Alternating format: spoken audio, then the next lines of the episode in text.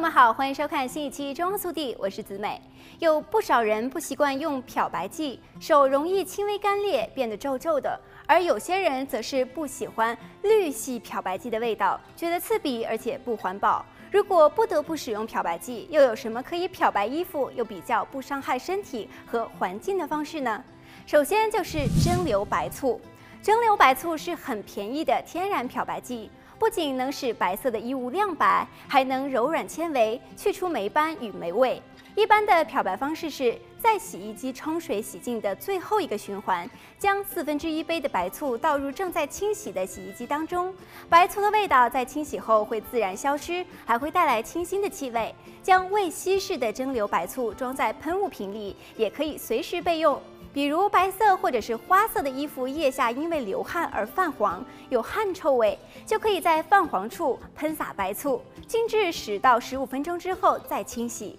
或者如果想让脏袜子和脏的棉质擦碗布恢复白净，也可以在水里加一杯白醋，用锅子煮至沸腾，熄火，再将衣物放进去浸泡一晚之后再进行清洗。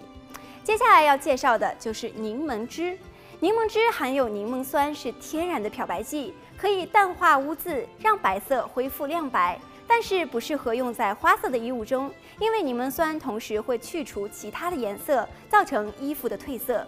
漂白衣物的方式是在一大桶热水中加入二分之一杯的柠檬汁，让白色的衣物浸泡一晚。再者，将四分之一至二分之一杯的柠檬汁加入洗剂盒中，或者连同洗衣精一起直接加入洗衣槽中，然后再放入待洗的白色衣物。大家还可以每次洗衣服的时候，在洗衣精里加入二分之一杯的小苏打，可以加强洗衣精的洗净力，减少细菌，减少肥皂泡沫，柔软衣物，软化泥垢，衣服变得又白又亮。